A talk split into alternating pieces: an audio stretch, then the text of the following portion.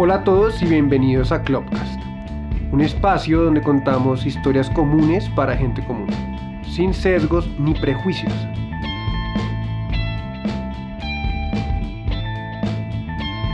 Mi nombre es Michael Klopatowski y seré su host en esos relatos cotidianos. Así que le invito a que se destape una pola o se tome un buen vino y se parche con nosotros.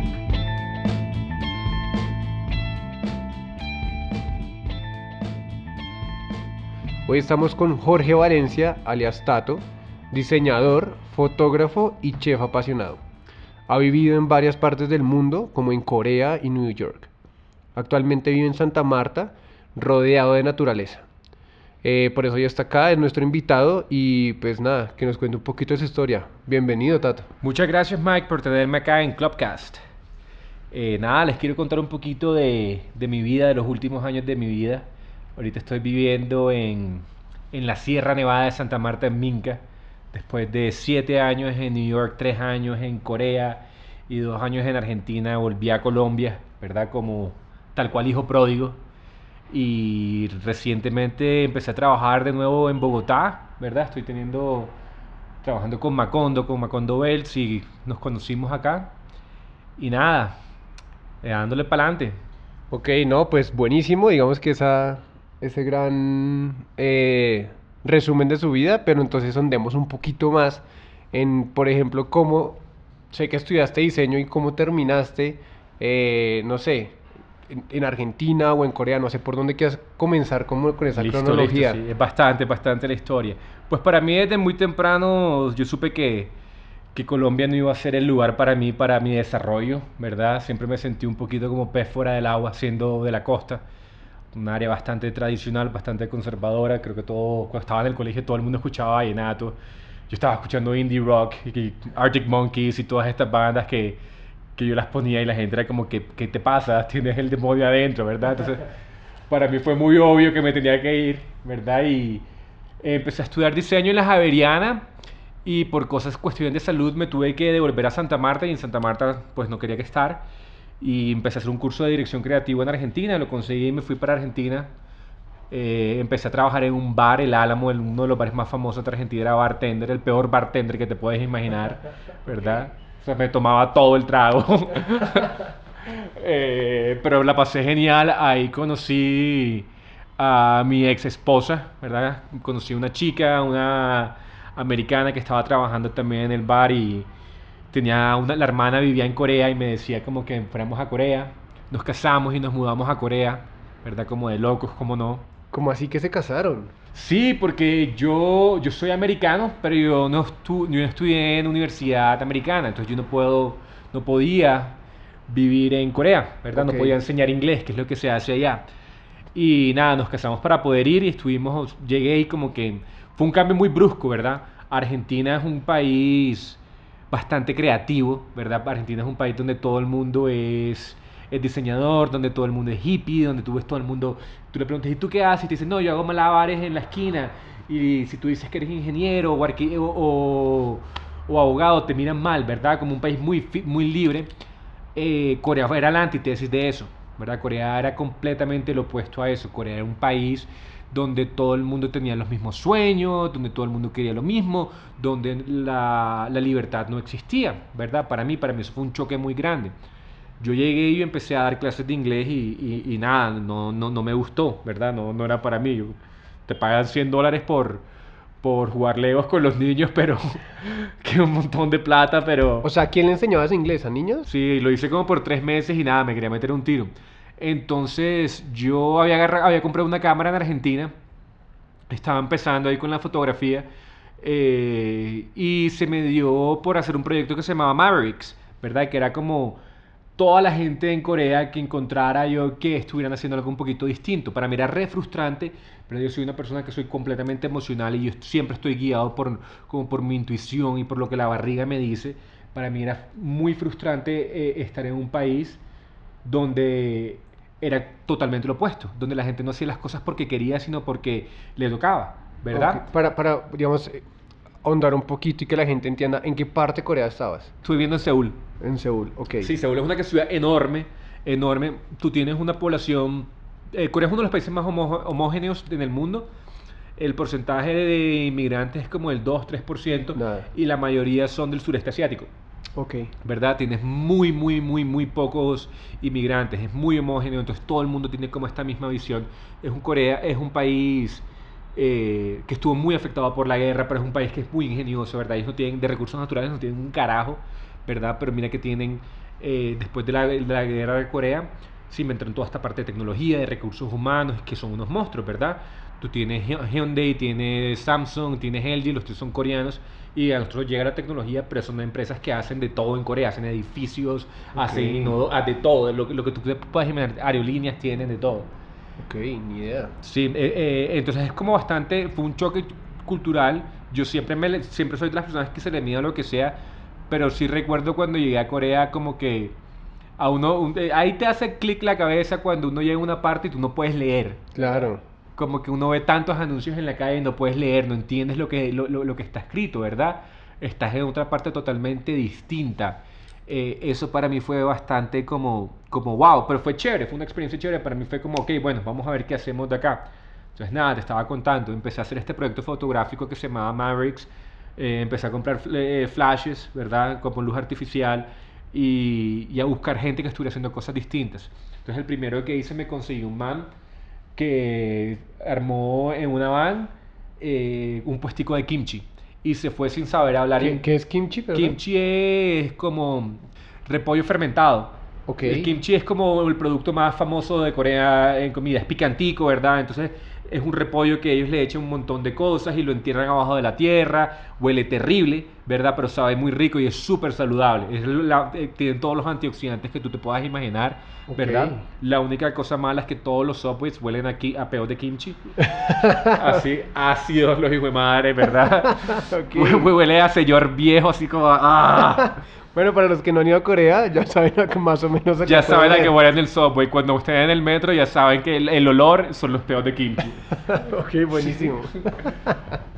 Entonces me conseguí a este man que se había ido por Europa eh, sin hablar nada de inglés, sin hablar ningún idioma europeo, en una van desde Corea eh, a, hacer kimchi, a regalar kimchi a la gente, ¿verdad? Sin un peso. El man creo que, que le escribió un libro y se llamaba como 342 euros, que era toda la plata que el man se había llevado para ir desde Corea hasta, hasta ¿cómo se llama? Hasta Europa. Obviamente tuvo que tomar eh, un ferry en, un momento porque no se puede salir, es Corea del Norte, pero la mayoría del trayecto fue todo en carro, estuvo como 9, 11 meses allá. Y, y nada, el, cuento del man era que yo le puse como el rey del kimchi, ¿verdad? Me parecía súper interesante. Eh, hicimos como esta entrevista, ¿verdad? Eh, con su inglés roto y yo entendiendo un poquito, no sé qué tanto lo que me haya dicho lo entendí bien o no, pero las fotos quedaron del carajo. Eh, y empecé a hacer cositas así y me contactó una revista allá, a lo que empezaron a ver estas cosas. Me contactó una revista coreana eh, que tenía un par de americanos trabajando ahí también y empecé a trabajar con ellos. Entonces el proyecto se transformó bastante LGTB friendly en algún momento porque Corea tiene, es uno de los países que tiene como, como el índice de suicidio más alto en, esa, en ese sector, ¿verdad? Entonces era, era súper triste que saber que, la, que ser gay no existe en Corea, entre comillas, ¿verdad? La gente, la gente cree que eso no existe. Simplemente es una enfermedad, como ellos lo consideran, del, del, del oeste. Entonces empezamos a hacer fotos mostrando eh, artistas y mostrando cosas Lastimosamente, eh, en ese año eh, un artista había salido del closet. Eh, no había salido del closet, lo, sacaron del closet, encontraron como fotos y eso, y el tipo se terminó suicidando. le cancelaron todos los contratos y todo este rollo. Entonces era para mí fue como, como algo lindo tratar de, de cambiar un poquito la perspectiva, ¿verdad? Que, para mí saber que si de repente una persona leía lo que yo estaba haciendo y saber como, hey, está todo bien contigo, ¿verdad? Hay un mundo enorme atrás, ¿verdad? Donde, donde es totalmente eh, válido. válido ser gay. Eh, y nada, seguí con ese proyecto por un, como, por, como por dos años hice eso. Y en esas, eh, por cuestiones de la vida, me contactó una, una empresa en New York, ¿verdad? Una empresa que era una agencia de publicidad. Y era como una cosa de dos partes. En un lado estaba la parte de la agencia de publicidad, la otra parte era, era una cosa de, de diseño interior. Eh, y me empezaron a hablar como que le gustaba mucho lo que estaba haciendo, qué tal. Y, y, como que New York nunca se me había mí pasado por la cabeza. Yo creo que siempre he vivido mucho como en el presente. Si me dices ahorita mismo como dónde quieres vivir el próximo año, no, no tengo ni idea. Yo siempre estoy como, ok, estoy acá ahora. Y nada, como que me empezó a llamar la atención. Estaba como súper chévere la idea de New York. Entonces, nada, con mi, con mi ex esposa decidimos en algún momento como que, bueno, vamos a New York a ver qué, qué, qué, qué pasa. Entonces, recuerdo que nos estaban buscando apartamentos los chicos y nos hablaban como, no, que el Upper East Side, y para mí me sonaba lo máximo el Upper East Side porque era como de Gossip Girl y tal, y yo como, yo voy a vivir Gossip Girl allá, ¿verdad? Y nada, y llego allá, es una cantidad de viejitos y gente, todos son igualitos, pero es como, ¿qué hice? Y empecé a trabajar en eso en New York. Fue súper chévere. Para mí fue un cambio, ¿verdad? Pasar de un país donde todo el mundo era cerrado, ¿verdad? Y yo como buscando con lupa casi la gente única a llegar a un sitio donde es la capital de, de, de, lo único, ¿no? todo el mundo. Open mind, de, de, pensar diferente, que está, que está bien pensar diferente y como varias gente está allá, ¿no? Sí, sí, sí, totalmente. Es como lo que tú quieras, lo puedes hacer en New York. Si no lo haces en New York, no lo haces en ninguna parte. Tengo un amigo en New York que hace dientes postizos de, de metal. ¿verdad? El man vive de eso. ¿Como grills o algo así? No, no como grills, como literal, como una chapa de metal, ah, ¿verdad? Y te le pones la chapa y estás totalmente cubierto con metal en la boca y el man makes a living con eso, el man vive de eso. ¿verdad? O sea, no lo puedes hacer en ninguna otra parte del mundo. Claro. Jamás. Jamás, jamás. Entonces llegué ahí y, bueno, lastimosamente creo que al llegar a New York y empezar yo a darme cuenta de todo este mundo, eh, me di cuenta que las cosas con, con mi eh, esposa no iban a funcionar. Nosotros nos separamos, pero sí, seguimos siendo hasta el día como muy amigos, ¿verdad? Fue como una relación chévere. Simplemente creo que llega un momento que uno como que se separa y nada, empecé a hacer un montón de, de trabajo por una agencia y un montón de trabajo para un diseñador. Fue súper chévere. Aprendí un montón. Yo de, de, diseño, pues ahí empecé a, a entender más como la parte del diseño de interior. Siempre me han gustado las cosas bonitas.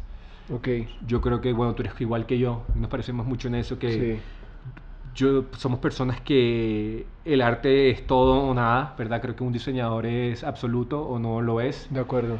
¿verdad? Sí, como que tiene que haber belleza, esencia y armonía en, en cualquier cosa, sea tu casa, tu cuarto, tu, tu trabajo. Sí, sí, sí, totalmente. Creo que le pierdo respeto a una persona así, es como, wow, diseñador y todo este rollo, y te hacen como cosas chéveres y uno va a la casa. Y eso más. Y, es como, no, eh, eh, eh, creo que refleja mucho la forma en la que la cabeza uno está compuesta, ¿verdad? Y ahí me entendí un montón de diseño de interior, fue como se me abrió el mundo estar yendo como a ABC, a Restoration Hardware, a todas estas tiendas donde, está, donde encuentras lo mejor, lo de lo mejor. Eh, y empecé a entender que como que con el diseño interior existe una narrativa, ¿verdad? Eh, que uno cuenta muchas historias muy lindas como en la forma en la que uno organiza un espacio y que los espacios están vivos. Claro, es que creo que todo va de la mano, ¿no? O sea, creo que pues me identifico mucho con, con tu historia y tu forma de ver la vida porque siendo, siendo bien podemos llamarnos artistas, ¿no? Y, creo que es, eh, nos encargamos de contar historias. Y uno cuenta historias con fotos, uno cuenta historias con audios como este podcast, uno cuenta historias con diseñar una casa, con diseñar un objeto. Entonces es bien bonito saber que detrás de cualquier cosa que uno hace queremos contar algo, o hay algo intrínseco, o, o, a veces literal. Eso es bien bonito, eso es bien bonito. Sí, creo que como, como, como tú dices, como nosotros como artistas, el trabajo que hacemos es, es contar historias ¿verdad? Nosotros simplemente contamos historias.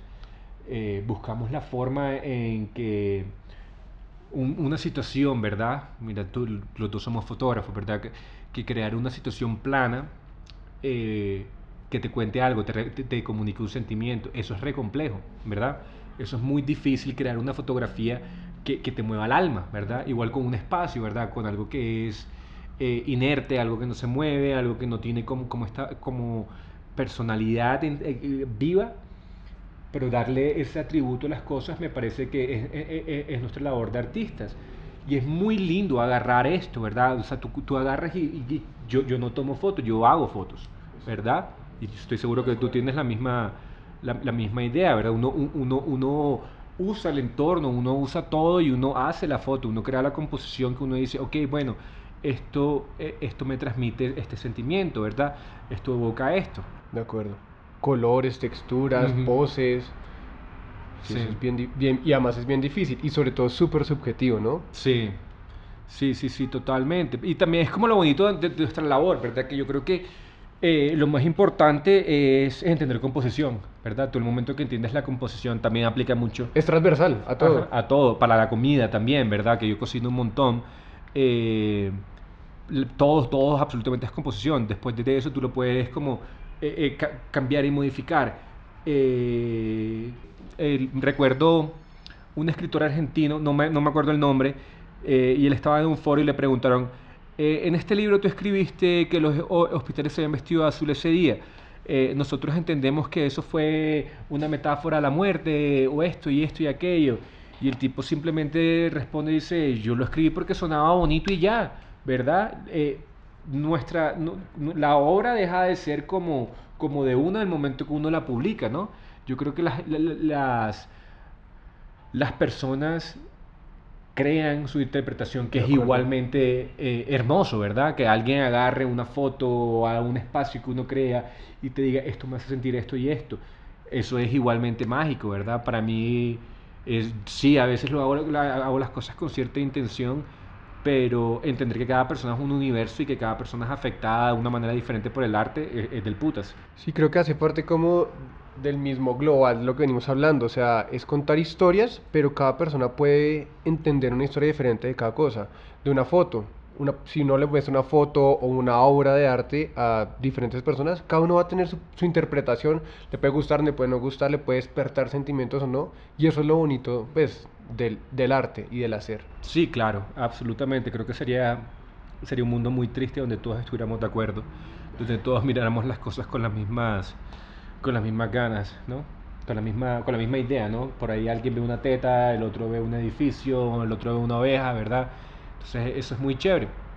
Y va como, como, bueno, sin adelantarme mucho, pero va como con lo que con lo que estoy haciendo yo ahorita, ¿no? Pero yo creo que entonces paremos un segundito y pues porque hay como nos contaron obviamente de fuentes que tenías una casa en Nueva York, pero que antes era una iglesia. O sea, quiero que me cuentes y le cuentes a todos un poco de esa historia. Sí, sí, la, vida mía ha sido una vida de, historia, ¿no? Bueno, nada, entonces, ¿dónde estaba? Estábamos en New York, me separé, ¿verdad? Estaba como un poco perdido, ¿verdad? Después de estar como 5 o 6 años estuve casado. Eh, estaba un poco desubicado en la vida. Y me metí en Craigslist y encontré una iglesia. ¿Verdad? Yo siempre por algún motivo había querido vivir en una iglesia. Me parecía lo máximo, ¿verdad? Y encontré una iglesia en Craigslist. Craigslist, eh, para los que no sepan, es como, como un mercado libre, ¿verdad? Y puede ser un poco... Creepy. Ajá, puedes encontrar siempre como cosas raras. Pero nada, me metí y había encontrado esta iglesia. Tenía cinco habitaciones del carajo, una vaina en, Brooklyn, ¿verdad? Pasar del Upper East Side a Brooklyn. Eh, súper, súper chévere. Y nada, fui y me enamoré enseguida. Yo no tenía ni idea con quién iba a vivir, ¿verdad? Pero puse mi depósito, puse mi primer mes y bueno, me mudaba ahí en una semana. Y nada, llegué ahí y fueron como los, los años más locos de mi vida. Era una iglesia, loco, eh, que de iglesia nada más tenía la, la fachada, era la cosa más antisanta, la cosa más... Eh, atea, atea ¿verdad? Bastante, bastante eh, pecados pasaron ahí. Eh, hacemos todos los días teníamos fiesta, creo que a lo que nos mudábamos ahí, la gente que se mudó conmigo, gente increíble, se volvieron como, éramos como hermanos, parecía, familia. Parecía literalmente Friends, todo el mundo que llegaba a la casa era como, esto es Friends, esto es como, una, como un show de televisión, ¿verdad? todo el mundo, a todos nos despidieron del trabajo, es como en el primer mes. o sea, es un must. Si quieres venir acá, sí, te tienen que despedir del trabajo. Sí, o sea, la gente que, imagínate, yo estuve ahí cinco años y el 90% de, de, las veces la gente no tenía trabajo. Pero era como la, la, la belleza de la vida de que podías vivir esta vida de súper lujo y no tenías que tener trabajo, ¿verdad? Era como algo tan raro que no, no, no tenía mucho sentido. Entonces nos mudamos todos y todo el mundo se quedó sin trabajo. Entonces todo el mundo era como, ¿qué vamos a hacer hoy? Nos íbamos de fiesta todos los días, todos los días teníamos fiesta en la casa, conociendo como la gente más mágica tenía una amiga que vivía conmigo, que es mi gran amiga todavía hoy, mi mejor amiga, Melissa, y todos los amigos de ella son de Burning Man, entonces teníamos a toda esta gente súper rara, piratas, ¿verdad? En la casa. De eso que me levantaba yo a las 9 de la mañana y un pirata haciendo desayuno en la casa, o que pues, haciendo drogas a las 9 de la mañana y yo como, ok. o sea, ojo a esto, despertarse en una iglesia y ver que un pirata está haciendo un desayuno. Sí. Esto es algo Sí, eso pasó de verdad, eso pasó de verdad, no, no te estoy, no estoy exagerando, estaban haciendo ¿cómo se llama? Tostada francesa. French toast, estaban haciendo eso, el pirata como, oh, ¿quieres, ¿quieres French toast? Y yo como, marica, ¿tú quién eres? Pero después del tiempo ya uno se acostumbró, ¿verdad? Como que ya nada, nada era tan, tan irreal, tan inalcanzable. surrealista. sí, sí, era tan surreal que era como, era, es, que esa ha sido mi vida, como el, el puro realismo mágico. Las cosas como tan mágicas, pero tan, tan de todos los días, ¿verdad? Y, lo bonito es que son cosas que no o sea, no sales a buscarlas. Sí. Pasan, ¿no? Como, yo creo que es eso, el, mood, el mood tuyo, tu energía, va desencadenando diferentes cosas que, que mucha gente busca en su vida o son historias de película y a ti te pasaban claro. casi todos los días.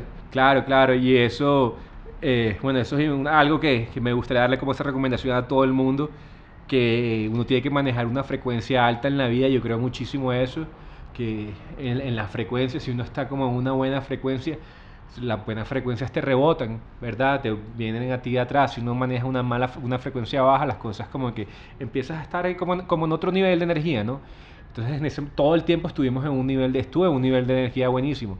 ¿no? El ¿Y quién, quién, más vivía contigo? O sea, ¿eran, eran, ¿qué era? ¿O eran todos artistas? ¿O, había gente que era abogada? y No, teníamos, o sea, había una stripper, eh, teníamos abogados que los echaron del trabajo, ¿verdad? Constructores tuvimos bastantes por un tiempo.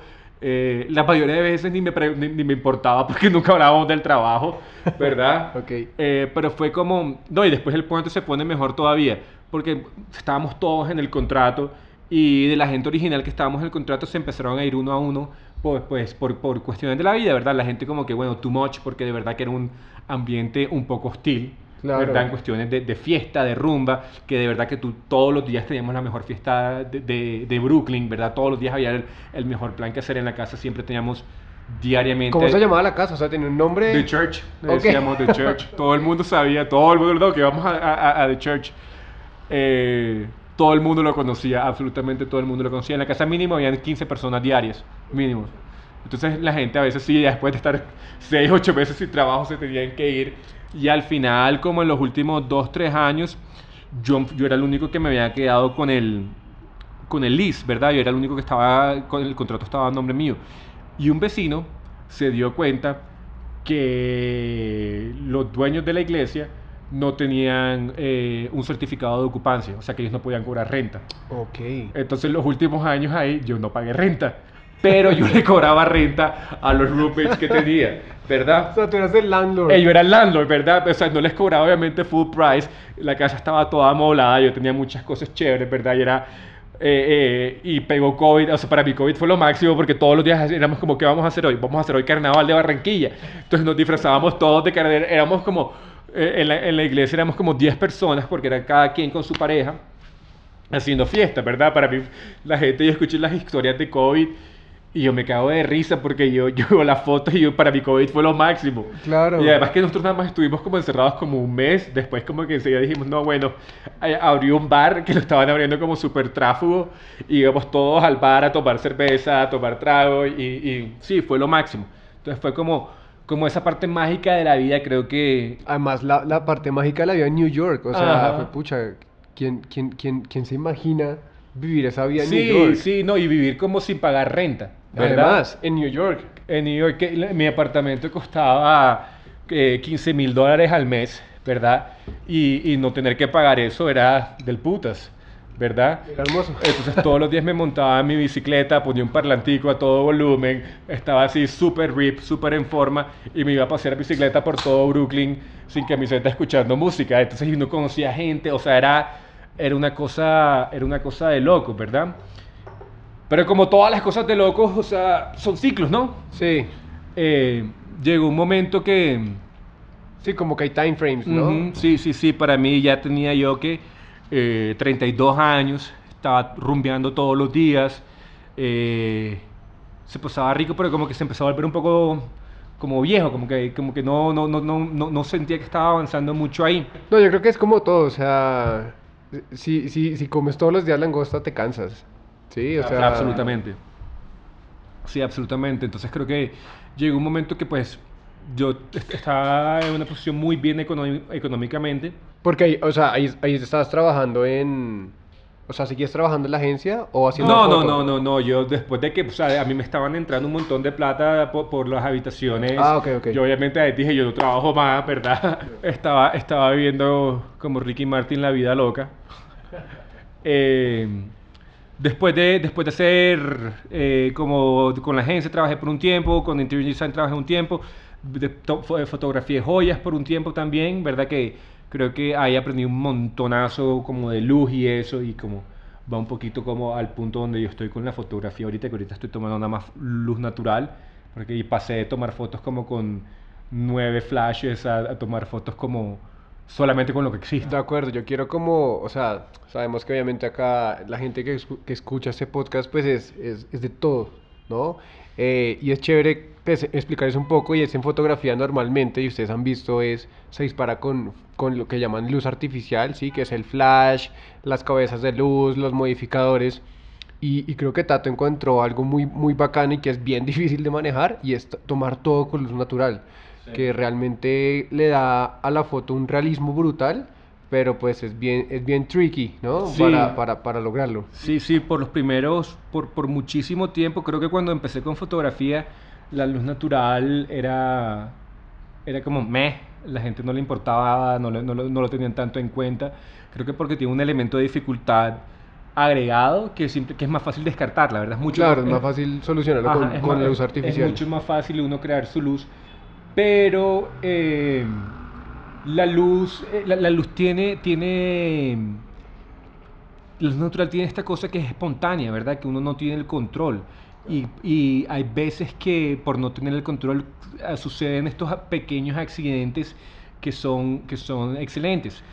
Eh, por los primeros siete años en mi carrera fotográfica nada más tomaba fotos con luz artificial. Me encantaba, ¿verdad? Me encantaba porque lo hace súper moody y te creas toda esta definición y tú tienes totalmente el control. Y luego empecé como que yo, bueno, me exigí como, ok, vamos a subir un toque eh, a la dificultad, vamos a fotografiar joyas y joyería. Las joyas y la joyería es la cosa más difícil que tú puedes fotografiar. No, brillos de todo, todo el foco. Sí, tienes que hacer focus stacking, que es tomas muchas fotos. Y vas cogiendo el, foco, o sea, el foco de cada, o sea, y, haces como un sándwich, ¿verdad? Haces un sándwich con la foto, ¿verdad? Eh, y te la puedes quedar con nada. Es una cosa que es casi que microscópica, ¿verdad? Pero tú tomas una foto con un lente macro y le ves todas las imperfecciones, ¿verdad? Entonces es un, un video. Antes de eso, yo, para mí siempre ha sido como muy chévere la parte, la parte de luz, siempre me ha interesado mucho fotografía también bastante como cuando estaba en Corea también empecé ahí fue donde empecé como la parte comercial hice bastante botellas. Ok como súper difícil. sí como botellas de whisky de cerveza Asahi Sapporo todas estas cervezas japonesas pero me había entrado recientemente en el mercado coreano y, y me conseguí un contrato con ellos. Me pagaban todavía por unas fotos hasta como hace dos años. Era súper chévere eso. Claro. Eh, las tenía ahí como les tenía list las fotos. Eh, y, pero como, como ajá, ese nivel de complejidad, ¿verdad? Tú tienes una botella, tú tienes un objeto o una joya que, que, refleja y refracta la luz. Entonces, eh, cualquier movimiento que tú le hagas a la luz eh, es un cambio, un cambio a, pero enorme, enorme. Entonces, yo me veía a mí, estaba todos los días en el estudio, ¿verdad? Tomando fotos a estas cosas, con seis, nueve luces mínimo eh, hacías con todas estas flags, estas banderitas, ¿verdad? Crear estos escenarios que, que me gustaba, pero llega un momento que, que, es como tan, algo tan inerte y a mí siempre me gustó como, como la parte de retrato. Humana, claro. Sí. Eh, que me aburrí, ¿verdad? Me aburrí y dije como, ok, no más, ¿verdad? Y uh, paralelamente estaba pasando eso en la iglesia y hasta le cogí rabia a la fotografía tenía una DSLR, una cámara grande, ¿verdad? Que yo nunca podía tomarle fotos a las personas, que era lo que a mí me gustaba. Porque que las, las espantaba sacando la super Claro, no, y qué pereza, si para mirar el trabajo que estaba haciendo todos los días de 9 a 5, ¿verdad? Eh, no, mentira, como de 10 a 4 porque yo me iba, llegaba tarde y me iba temprano. eh, como que no, le, le perdí bastante como el amor a, a la fotografía y dejé de fotografiar por los últimos 3, 4 años. No tomé una foto para nada, o sea, no, no, no, no la volví a agarrar jamás. Entonces, estaba pasando lo de la iglesia, se acabó lo de la iglesia. Eh, yo tenía 12 años sin venir a Colombia. Ok. ¿verdad? Y con eh, mi novia de ese entonces, había venido, ya había, ya había venido a Colombia, había estado en Minca, eh, y me, dice, me decía como, no, vamos a Colombia, mira que se acaba el ciclo, ¿verdad? Como que bueno, bueno empezar. O sea, tu novia en ese momento era colombiana. No, no, no, no, americana, pero ella había estado en, en Minca ya por cu- cuestiones de Ok, la vida. pero no, es, no, no estamos hablando de la, de la que, con la que te fuiste a Corea. No, no, no, no, no. Entonces, nos vinimos para Colombia. Tenía 12 años, para mí fue como un, un revoltijo emocional, ¿verdad? 12 Un años. que- upside down. Sí, y yo me fui y yo me desconecté totalmente de la gente. Yo nunca más me volví a hablar con mis amigos de acá. O sea, un día dijiste, me voy de New York. Ah, ah, sí, sí, sí. Así como me fui de Colombia, cuando yo me fui de Colombia no le dije absolutamente nada a nadie. Me fui y nunca más volví a hablar con la gente de Colombia. Eh, igual, igual me fui a New York. En ese momento nada más venía a Santa Marta de vacaciones por un mes. ¿verdad? Claro, porque obviamente como todos sabemos, pues, y, y está en el intro, es, tú eres Samario, ¿no es Sí, yo cierto? soy Samario, nací en Santa Marta. eh, con todo, pues con toda esta parte de realismo mágico, de la tierra del olvido y toda esta vaina en, en mí, pero fueron como 12 años de, de yo no ser colombiano, ¿verdad? De, de simplemente yo era... Sí, conectar con otra gente, Sí, con otras culturas. eh, viviendo en Corea, viviendo en Argentina. En Argentina la gente me preguntaba, che, ¿vos de dónde sos? En el bar, y yo les decía que yo era de Martinica, porque no tienen ni idea dónde es Martinica, ¿verdad? Martinica es una isla en el Caribe. Si yo les decía que era colombiano, me decían, ah, ¿y vos robás? Y yo como, no, los marico. prejuicios. Sí, total, como, ok, bueno, no, no todos los colombianos somos así, tienen mal, mal contexto de los colombianos en, en Argentina. Entonces como que me desconecté mucho del ser colombiano eh, y fueron, fueron 12 años donde yo no me sentí homesick, ¿verdad? Donde yo no, no me hizo falta la casa ni nada. Pero creo que fueron como dos años que yo me bloqueé ese sentimiento, ¿verdad? Como que no, no me lo permití. Ujú. Eh, y yo me acuerdo cuando estaba llegando, cuando llegamos a Cartagena primero y de Cartagena nos vinimos por carro a Santa Marta. Y en el carro llegando a Santa Marta, cuando lo que empecé a ver la, a la Sierra Nevada, marica, a mí se me vinieron los, las lágrimas a los ojos, se me puso como, wow, me dio como tanto, tanta emoción, como Claro. tanto... eh, eh, eh, es triste uno no, no sentirse que tiene casa, ¿verdad? Y, y, y en ese momento como dije, bueno, esto se siente como mi casa, Qué bonito. ¿verdad? Como que estoy volviendo a, la casa, como todas estas ideas que, nu- que nunca me había permitido tener, obviamente estaban enrumbado todo el tiempo, ni, eh, no, no, no pasaban, pero sí, sí, eh, eso, fue, eso es como un core memory en mí, volver a Santa Marta y, el momento que uno puede ver así la Sierra Nevada, se empieza como a, a dibujar y empiezas a verla así crecer y crecer para arriba y dices como marica y tienes el mar a la izquierda y tienes la montaña a la derecha, del putas, del putas el corazón se me puso así enorme. Entonces yo, nada, llegué a Santa Marta y pasaron muchas cosas que para mí fueron dicientes que, que mi, tenía una labor acá, Ok. ¿verdad? Eh, Tienes mis- que volver hasta Ajá. estar acá otra vez, Sí, obvio. sí. Mis papás, después de 40 años juntos, se separaron eh, en ese mes que estuve ahí acá. Eh, entonces, nada, me- yo dije, no, me toca quedarme. Yo tenía, había puesto todas mis cosas. Yo tengo un montón de cosas. No sabes la cantidad de cosas que tengo. No, pues todo lo de New York. y Todo lo de New York, tenía, tengo cinco habitaciones, ¿verdad? Amobladas, tengo todo. Yo compro, compraba como un libro, un coffee table book, eh, casi que por día, ¿verdad? Tengo cajas y cajas y cajas y cajas de cosas. Y lo había dejado todo en una bodega porque yo pues iba a volver con esta chica y nos íbamos a, a ver dónde nos íbamos a meter. Eh, pero, pero nada, me tocó, dije, no, me toca quedarme, toca, toca ver qué, qué, qué- qué hago acá, ¿verdad? Me toca estar con mi mamá. Eh, nosotros teníamos una casa en Minca. Minca es, eh, es un pueblito, para los que no sepan, en la Sierra Nevada de Santa Marta. Eh, también para los que no saben, sepan que muchos colombianos no saben esto, la Sierra Nevada es la montaña más alta a nivel del mar, a, di- a nivel del mar en el mundo. Ok. O sea, es de como de cero a, a la altura total de la Sierra Nevada, 4.500. Sí, 4.500 metros tiene la Sierra Nevada. Es, es lo más alto que se encuentra a nivel del mar. Ok. ¿verdad? El Everest y todo. Literalmente es único. Ajá, claro. es, es único. Entonces es del putas porque tú estás en el mar Caribe y en 40 minutos puedes estar viendo los picos nevados. Eso no, Eso no pasa. No lo, no, no lo tienes en ninguna otra parte. Pues tienes, tú obviamente tienes el, el Himalaya, pero el Himalaya es una región montañosa que está muy alejada del mar, ¿verdad? No, no, no, no, no tienes esa, esa, esa capacidad y tienes estos microclimas y todo este rollo, ¿verdad? Santa Marta es... O a mí Santa Marta, yo soy Santa Santa, yo, a mí no me gusta Santa Marta para nada. Parece que la gente no puede funcionar con tanto calor.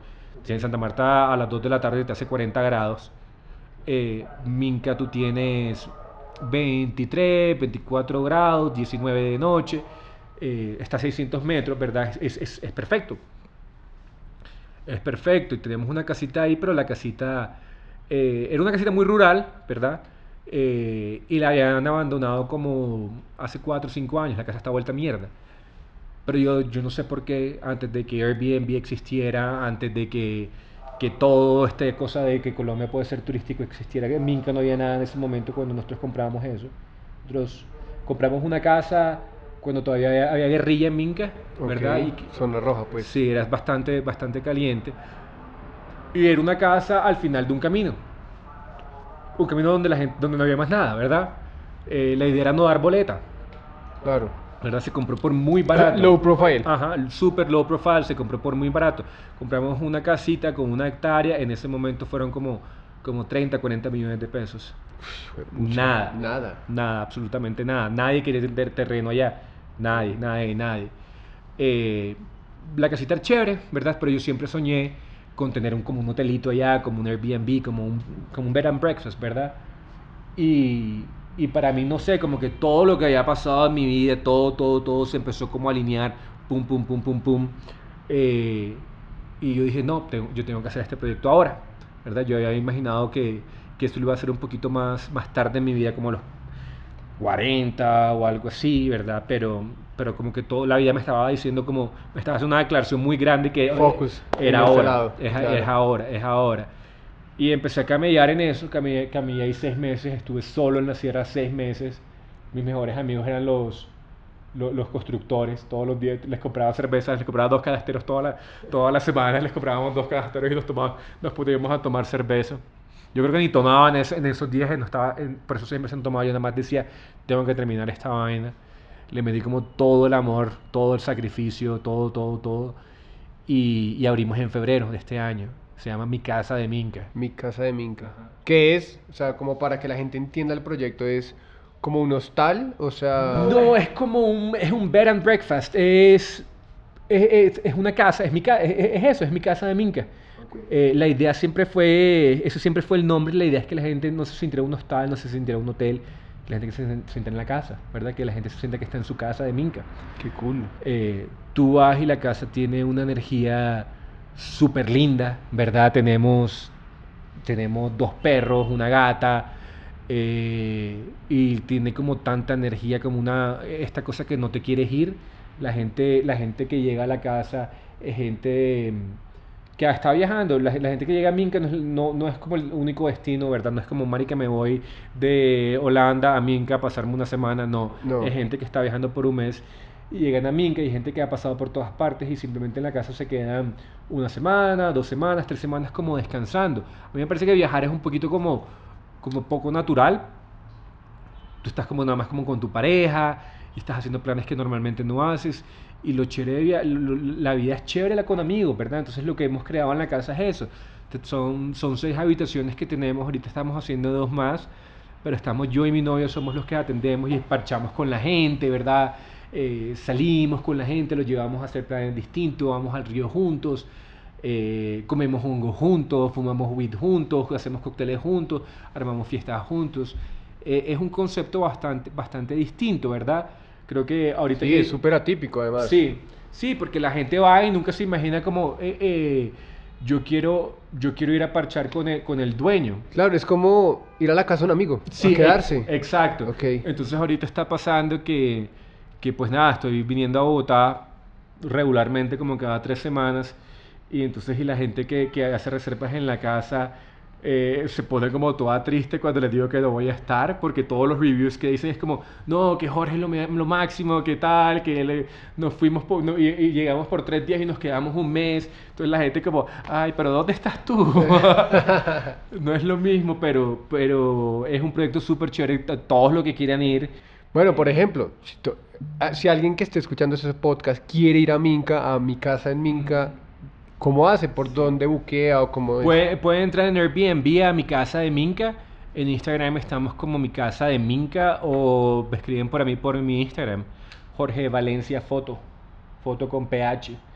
Eh, me escriben y, y, parchen con nosotros. También, bueno, esta parte no la tocamos, pero yo soy, no soy chef, nunca trabajé en un restaurante, pero yo soy cocinero. Eh, en New York tenía como estos dinner parties eh, de 15, 20 personas que se llamaban Fit Me Papi. Entonces invitábamos en la iglesia como 15, 20 personas. Eh, hacíamos como dos, tres pasos de comida con maridaje y todo este rollo. Y un plan súper chévere donde toda la gente pues llegaba porque quería estar ahí y ya. Eh, entonces eso lo estoy aplicando también un poquito en, en, en Minca. Estoy haciendo ahorita nada más desayunos y brunch los fines de semana y tengo como una relación súper chévere con la comida ahorita, creo que me pasó cuando volví a Colombia, eh, pues llegué como con ideas de, no, bueno, vamos a hacer este plato, vamos a hacer esta cosa. Acá no sé, en Santa Marta no se consigue un carajo, ¿verdad? Santa Marta es re triste que estamos, es una ciudad costera. Tan rica en tan, o sea, tanta fauna y No se consigue absolutamente nada. De pescado consigues pargo rojo y ya, no hay mariscos, eh, no hay frutas, no hay verduras, no hay nada, nada, nada, nada es supremamente eh, eh, triste. Contraproducente. Sí, sí, sí, como que te imaginas como, pero ajá, cómo, cómo, es posible, no? Entonces, se me tuvo que quitar de la cabeza cualquier idea de lo que tenía que hacer, ¿verdad? De cualquier tipo de plan, ¿verdad? De cómo vamos a organizar desayunos que los lunes sean esto. Eh, y nada, pero, pero me prendió otro lado de la cabeza y, y ahora todo me lo invento. Yo simplemente voy al supermercado y compro un montón de cosas que me parece del putas ir al mercado de Santa Marta y encontrar frutas y verduras que no tengo ni idea qué son. Eh, y le, como que las busco en Google y, me, y Google me dice llave, no sé. ¿Verdad? Pues está, esa fruta nunca la he visto yo. Invéntatelo. Eh, y ponerme a inventar cosas y todos los días hago algo distinto, todos los días eh, eh, son como dos o tres platos de desayuno para mí. Como que el desayuno nunca le había parado bolas y se ha vuelto como algo tan chévere y como algo tan sexy, ¿verdad? De hacer, hacemos, el otro día que me inventé eh, como un cayeye, que es el, plato típico de, de, la costa, pero el cayeye totalmente sacado de contexto, ¿verdad? Un cayeye que, que le hice con una salsa de leche de coco, jengibre y lemongrass. Por, vainas así como eh, o hacer arepas de yuca hacemos agua. Como descontextualizar totalmente agarrar los, agarrar los elementos que existen verdad y repensar totalmente las cosas. Y es súper chévere porque yo me levanto y la gente me dice el día anterior como ay ¿qué hay de desayuno? no sé tienes que esperar verdad yo me voy a poner a pensar eso ahora verdad yo me levanto abro y, empiezo a sacar las cosas y lo que hay lo que salga. Le estaba contando a un amigo que que, es chévere tener eso, pero pasé como tres días que quería hacer, que quería comer pasta como con una salsa blanca, ¿verdad? Entonces empezaba a hacer la pasta y empecé a ver las cosas, pum, y no, tres días me salieron pasta que no era salsa blanca, era salsa roja, ¿verdad? Como que, bueno, está rico, pero no era lo que yo quería. Yo quería como mi súper... Se desvió. Sí, que sí, eh, ah, está bien, pero totalmente desviado. Yo quería mi cosa que suda, ¿verdad? Claro. Eh, y entonces es, chévere, como tener esa flexibilidad con la cocina es chévere. La gente va y obviamente los desayunos son de las cosas que están como lo mejor, lo, mejor, los mejores reviews son de los desayunos. Literal tenemos gente que se queda un mes eh, y es feliz comiendo, ¿verdad? Soy, que es mi novia, eh, perfecto exponente de, de, de, de, gente que se quedó en Minca por, por los desayunos. Ok, la, enamoraron los desayunos. Sí, sí, yo creo que los desayunos fueron los que... Ella fue, fue huésped primero, me acuerdo que en ese momento a vida estaba diciendo como, bueno, mira, ya hice el negocio que quería hacerte, lo tengo todo, eh, y ahora dónde me voy a levantar yo una vieja.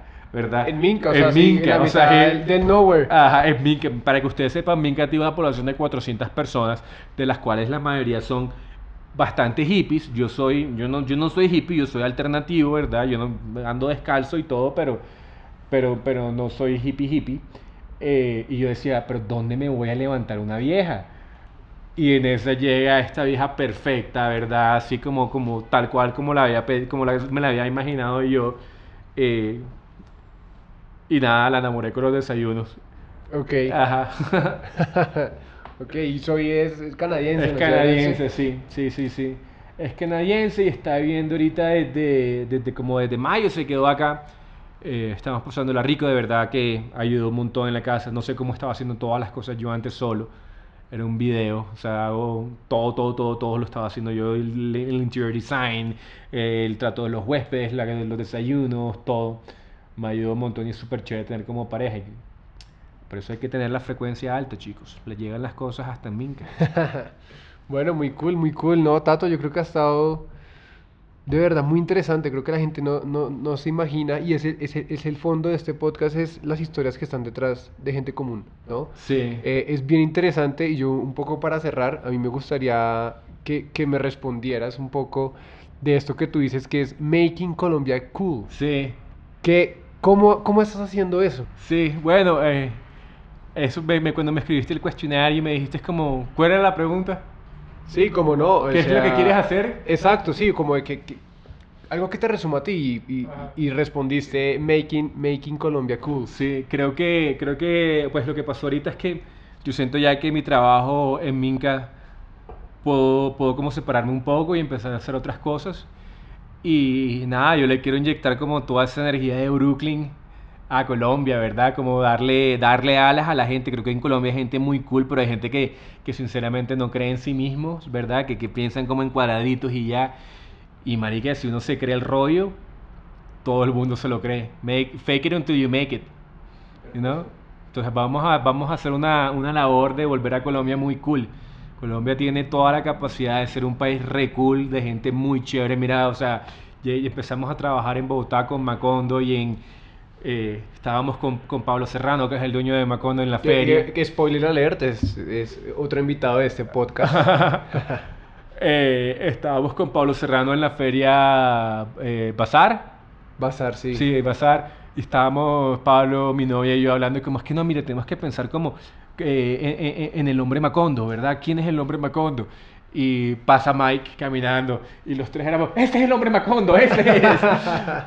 Él es el hombre Macondo y, no, y ahora se van a meter, o sea, con Macondo estamos cambiando todo. Ahorita vamos a hacer lanzamiento de página nueva, tenemos un producto nuevo y, y no sé si le debemos cambiar el nombre a Macondo y ponerle como Mike o Clubs o algo así, porque todas las fotos en el website son de Mike. Eh, entonces, nada, eh, hay gente, hay- mira que estamos rodeados de De gente acuerdo, muy sí, chévere. yo creo que ese, ese resumen de Macondo es muy chévere, o sea, eh, todo se ha dado sin, sin, como sin forzar situaciones, ¿no? Sí. O sea, todo, todo, todo se ha dado de la forma más orgánica, hemos salido, hemos parchado, hemos conocido gente muy cool, hemos sacado shootings increíbles, entonces, eh, no, pues buenísimo, yo, yo de verdad le agradezco obviamente a Macondo em, por darnos la oportunidad de trabajar juntos, de conocernos y todo y crear contenido, pues, ¿no? cada, cada ocho días. y- Sí, total. y- Es como, Eh, Mike, ¿quieres hacer un shoot hoy? de acuerdo. Y, y- y ha salido, creo que e- el, el huevo for que tenemos acá es muy orgánico y es muy natural y es muy real. Sí. Y creo que esa es la invitación. Crean ustedes mismos, si hay algo que los apasiona, así no sepan, no pierden nada intentándolo, ¿no? Sí, sí, métale, Eh, métale en la ficha, ¿verdad? Que, que lo único que uno tiene que hacer en la vida es ser feliz, ¿no? Como estar contento con lo, con lo que uno está haciendo. Y mire que creo que tú y yo somos como, como muy parecidos y ha sido como re bonito encontrarse con alguien eh, como con la misma visión y la misma energía y la misma creatividad. Y creo que el, el secreto de nuestro éxito es que siempre hemos hecho lo que hemos querido, ¿verdad? De acuerdo, sí, y, y es algo que pues le he dicho a gente y, y, pues ahorita lo, lo pongo acá en este podcast y es, siento que el dinero es una consecuencia de hacer las cosas bien. Sí. El dinero, los premios o, o lo que quieran que estén buscando eh, es una consecuencia de disfrutarse lo que hacen, ¿sí? Eh, y así es como nace este podcast, eh, así es como nació mi trabajo de ser fotógrafo y muchas otras cosas. Entonces, si están esperando esa señal del destino que les diga. Esta es la señal, esta eh, es. Keep doing o el babe, destino. búsquenlo. Acá estamos. Soy Eh, el destino. Busquen eso, Esta sigan es la lo que señal les gusta. estaba buscando. Exacto. Eh, y así como Tato que terminó de vivir en Corea, New York, Brooklyn y terminó acá en Minca y no sabemos dónde termina en unos años, eh, no, le tengan, no le tengan miedo a, a buscar lo que, lo que realmente los apasiona. Vamos a hacer también, chicos, párenle bolas, estén pendientes porque vamos a empezar a hacer brunch en Bogotá. Es re triste que en Bogotá no haya ni un buen sitio para comer brunch. ¿Verdad? Ok, Spoiler alert. Spoiler, la- sí, no es spoiler, porque no- por eso es lo que estamos. O sea, uno, fui- hemos ido a comer brunch acá y todo el mundo es como con la familia. Yo no quiero ver a las familias en los fines de semana. Qué pereza, ¿verdad? Yo seguro que mucha gente tampoco. Sí, ¿verdad? O sea, tú, como que nada que ver. Yo quiero estar borracho por ahí Chilling. con, con mis amigos, ¿verdad? Como eh, les voy a, vamos a traer el- lo que es brunch de Nueva York a, a Bogotá. Estén pendientes. Hermoso, hermoso, buenísimo. Y no, pues nada, creo que ha sido muy, muy, un muy buen podcast. Gracias por hacer parte No, hombre, de gracias por invitarme. Eh, y nada, pues ya igual ahorita diga en la descripción les vamos a poner todo lo que necesitas saber de Minca, todo lo que necesitas saber de Tato, todo lo que necesitas saber de Macondo, de nosotros. Eh, y como siempre, gracias por escucharnos muchachos. Gracias chicos, gracias Mike. No, Nos vemos. Chao. Chao, chao.